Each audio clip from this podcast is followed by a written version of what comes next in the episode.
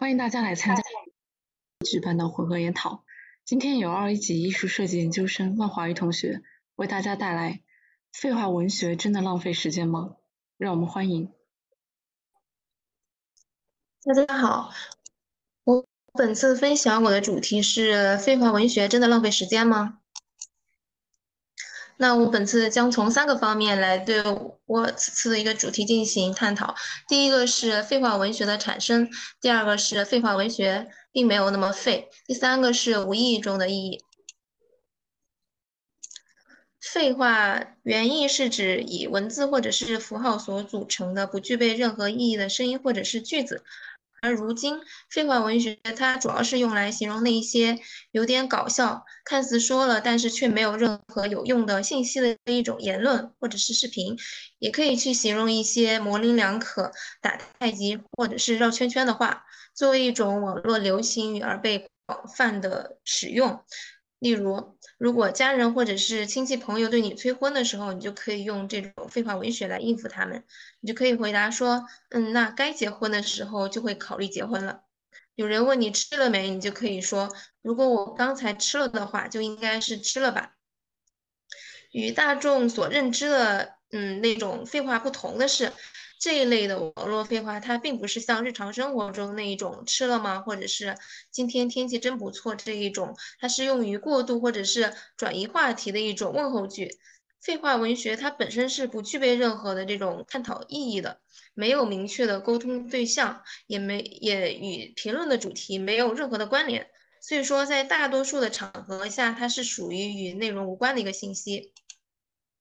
那废话文学这个梗，它其实是出自 B 站的评论区里面的，在那就叫王师傅吧和旅途船长这两个视频 UP 主的内容当中，就是经常是一些看起来说了很多话，但是。仔细想的话，就会发现没有表达出任何的含义出来。所以说，网友们在听到一堆废话之后，就会在他的那个评论区下面留言说：“听君一席话，如听一席话。”那其实本质上是对表达对这个视频的一个嘲讽和不满。没有想到他却呃被当做了一种流行语体，就引起了其他网友的纷纷跟进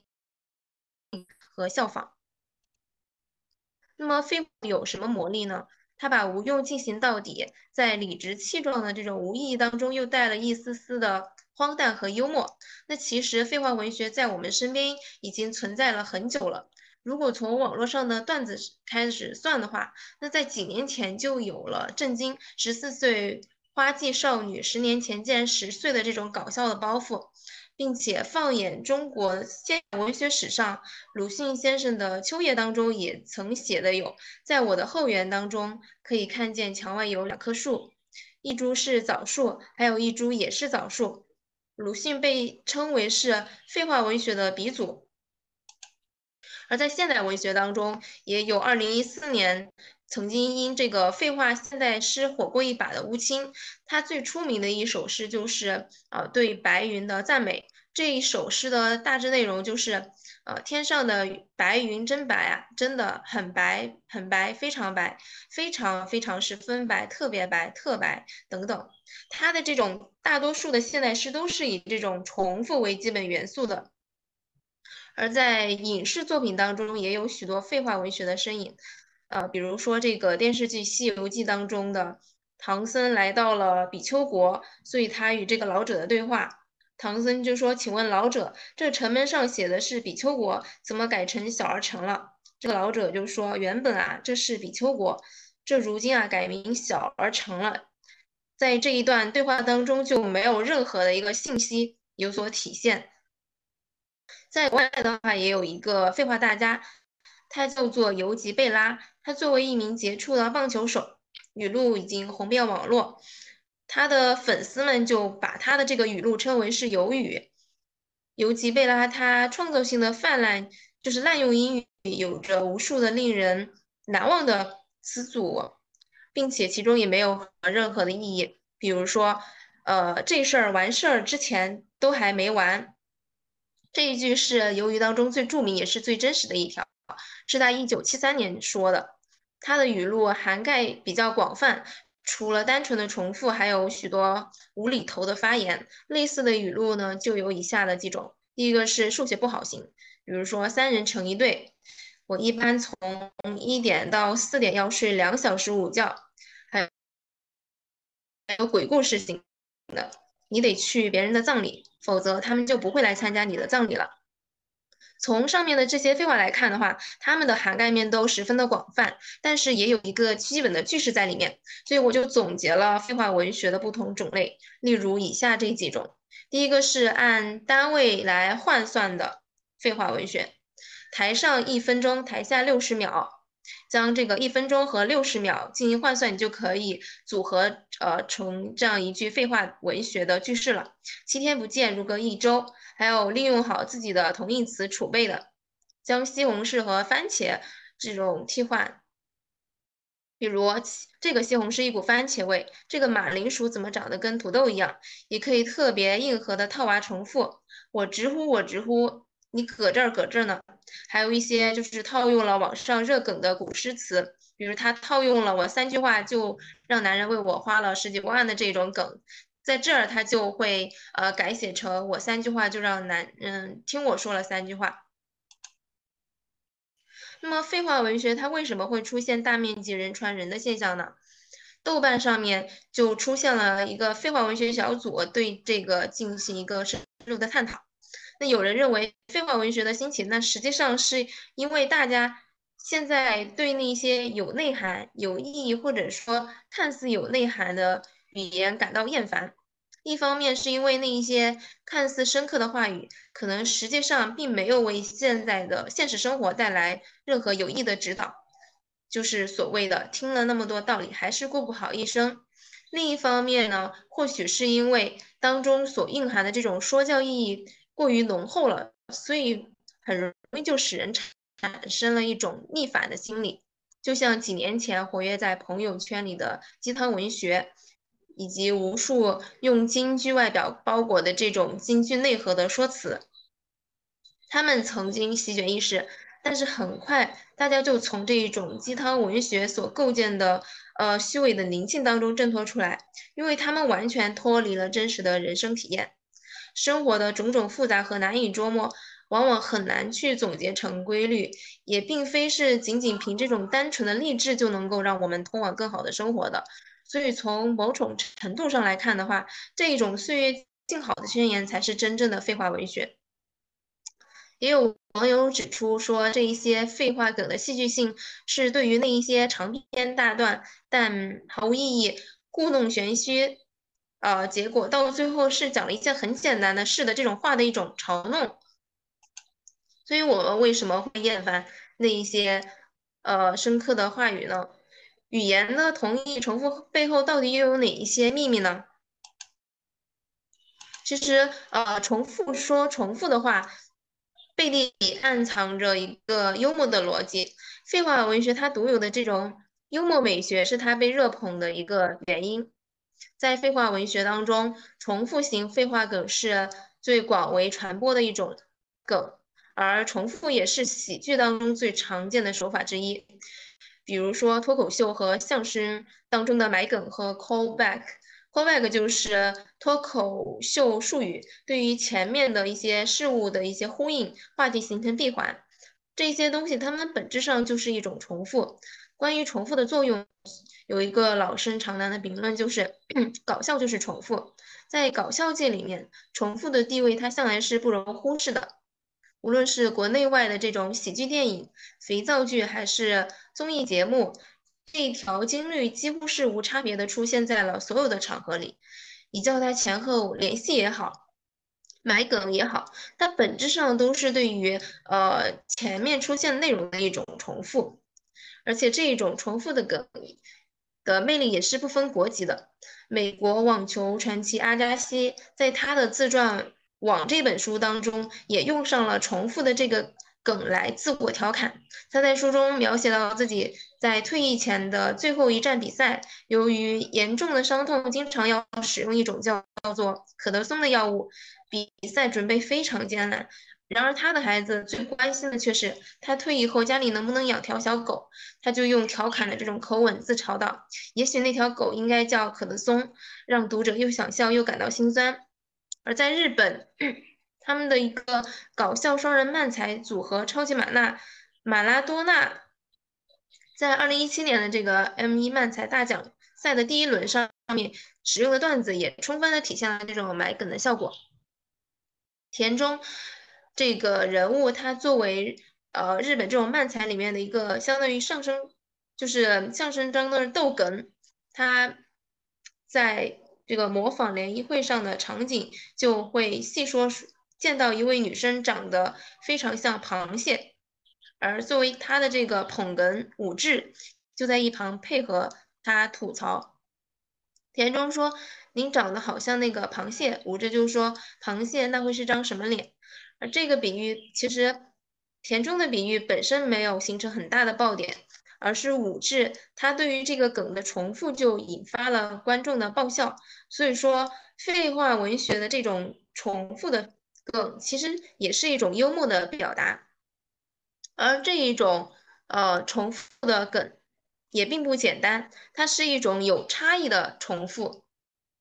它能够去造成一种意料之外又在情理之中的。落渣感算是一种粗暴版的欧亨利式手法，这背后其实可以用幽默加工理论当中的诗谐消解双加工理论来进行解释。这个理论他就认为，幽默认知加工需要第一步就是先探测诗谐，紧接着第二步就是重新评论并消解诗谐，第三阶段的理论认为，在最后还应该存在着一个情绪加工的环节，也就是我们获得幽默的这种娱。愉悦感的环节，比如刷屏刷到眼睛生茧的听君一席话，胜似一席话。当我们听到听听君一席话的时候，根据我们的既定思维，我们就会产生下一句胜读十年书的这种心理预期。但是废话梗实际上给出来的信息却是如听一席话这样的反逻辑的一个重复，就造成了心理预期上的差异。这落空就会引发认知失协。心理学家费斯廷格在《认知失调论》当中就提出，人的常规思维是追求认知的协调，一旦不一致，就会进行自我调试，以达到新的认知平衡。也就是说，我们会对这种反逻辑的信息去进行重构，试图去消解和理解这种失协，我们就会对这个“如听这一席，如听一席话”这一句话就进行一个。呃，消化和理解，以寻求一种心理的平衡。所以我们会认识到听君一席话和如听一席话的重复关系，虽然是没有逻辑意义的，但是却具有示意关系，表示的都是听了你一番话，本质是对那些听起来很正确，实际上毫无意义的话的一种嘲讽。这就是湿邪消解的过程。然后我们会进行情绪的加工。以获得幽默的愉悦感，这个过程也消减了嘲讽的尖锐感。林语堂先生在《论幽默》当中也谈到了两点幽默形成的要素，第一条就是所谓的预期的逆应，就是说笑话当中一段出人意料的下文；第二条是幽默要求有一种距离感和优越感，当嘲弄的对象与自身利益相关。连时人是不会发笑的，看到别人跌倒却自己会发笑，这个笑它就是源于一种优越和距离。所以越宽泛越笼统的幽默，越是能够避让听者所产生的这种被针对的感觉，从而就能够去达到幽默的效果了。而重复梗也是应了这一条要求，一方面重复出现的出人意料，另一方面也要避免直接的这种辛辣的讽刺，要保持与听者的一个距离感。所以这两条当中，第一条又更为核心，除了精准的掐中了幽默的心理节奏，既不用呃修辞包装，又不讲逻辑的废话文学，其实它还。带有一定的反叛色彩，比我们头发密集的多的信息每天都在狂轰乱炸，从文章到短视频，再到播客，产出者都在用薅秃脑袋的力气，连标点符号都不放过的塞各种信息点，来自制造这种刺激，来收割流量。我们看一部经典的电影，只需要一分钟就可以快速的看完；我们看一本名著，只要三分钟就能够快速的读懂；我们看一条短视频，语速快到让人怀疑正常呼吸都是错的。更有那一大堆的，就是呃。文章他们说了一大堆，但是实际上一句话也没有讲到重点的这种营销号，比如说小编体，他们所创造的大多数都是开局一张图，内容全靠编的这种劣质作品。而这种文章，它背后有一套标准的句式，比如说某某是什么，某某是谁，某某是什么意思，出自哪里。今天小编就帮助大家了解一下某某是什么。然后到最后的一个结尾，他会接上说好了，以上就是某某的含义和出处。希望小编精心整理的这一篇内容能够解决你的困惑。比较神奇的是，有时候它的这个正文部分根本就没有答案，但是依然也能够完美的融合在头尾两端的这种小编体当中。所以长期处在信息低质量的网络环境当中，被废话轰炸的人们就会选择反击。秉持着打不过就加入的心理，用废话的方式来吐槽这一类的内容。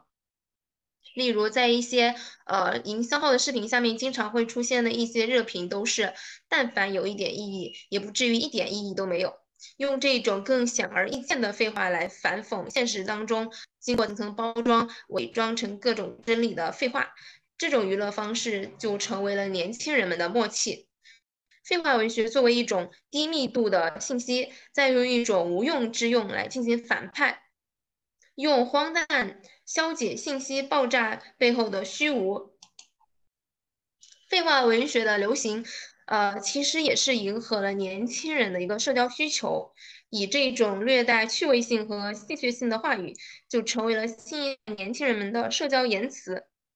象征性社会互动理论认为，符号意义的交换有一个前提，就是交换的双方必须要有共通的意义空间。共通的意义空间主要是包括两层的含义：第一个就是对传播中所使用的语言和文字等这些意义符号的共同的理解；第二个是大致一大体一致或者是接近的这种生活经验和相应的社会文化背景。在传播过程当中，呃，传授双方之间的共同的这种意义空间不是完全契合的，但意义的交换或者是互动可以通过共同的部分来进行。作为社会互动过程的传播，最重要的功能就是要扩大传播双方共通的意义空间，来加深双方的了解和相互理解。废话文学就是通过构建这样一个共通的一个意义空间，让年轻人可以迅速的来识别，以达到交友的目的。就像流星雨当中的呃爷青结、爷金回，年轻人们就通过此类的留言、网络弹幕的形式来表现，来去建构一个意义的空间。在不断的玩梗当中找到同一群体，来增进彼此间的一个距离。就像前面所说的，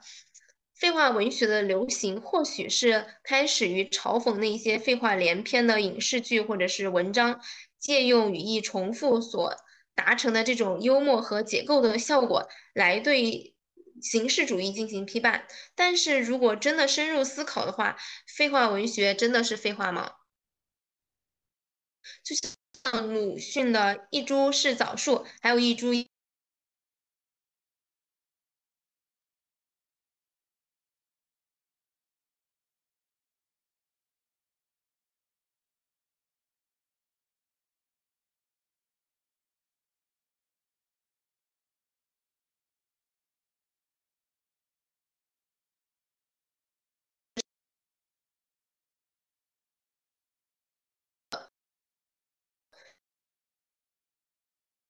冷冷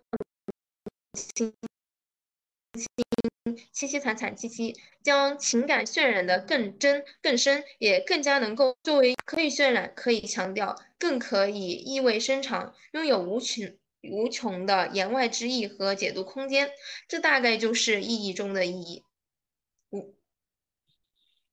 最后，我认为废话文学的盛行也是大众心理上的无意义的狂欢。大家有没有这样的感受？当我们选择去做某件事情的时候，总是觉得这必须是要有意义的，或者是必须要对社会有用，或者是对自己有用的。就算我们不这么想。社会或者是他人也会对我们提出这样的要求，于是长篇大论的这种大道理和推理分析就诞生了。我们总是试图在所有的事物当中去寻找意义，但是假如有这么一棵树，它既不存在于道路旁，也不存在于森林中，它既不需要净化被汽车尾气污染的空气，也不需要去哺育生长在它身上的各类生物。简单的来说，它处于一个与人。人类社会或者是生物世界相隔绝的位置上，那么它的存在还有意义吗？我觉得大家可以去思考一下这个问题。相信每个人的内心深处都希望可以放声大笑，即使这个笑是没有任何来由的、无意义的笑，但它却是象征着努力挣脱开我们生活的。就是这个有要求、有意义世界的一个事物，象征着我们终于能够去摆脱他人的视线上了。所以，就如同废话文学来说，本质上还是对于由他人赋予的意义的一个厌倦。人生需要一些说废话的快乐时刻。当意义的解释权只掌握在我们自己手中的时候，我们也无比接近自由。那以上就是全部我关于废话文学的一个内容的分享了。感谢大家的倾听。本次混合研讨到此结束。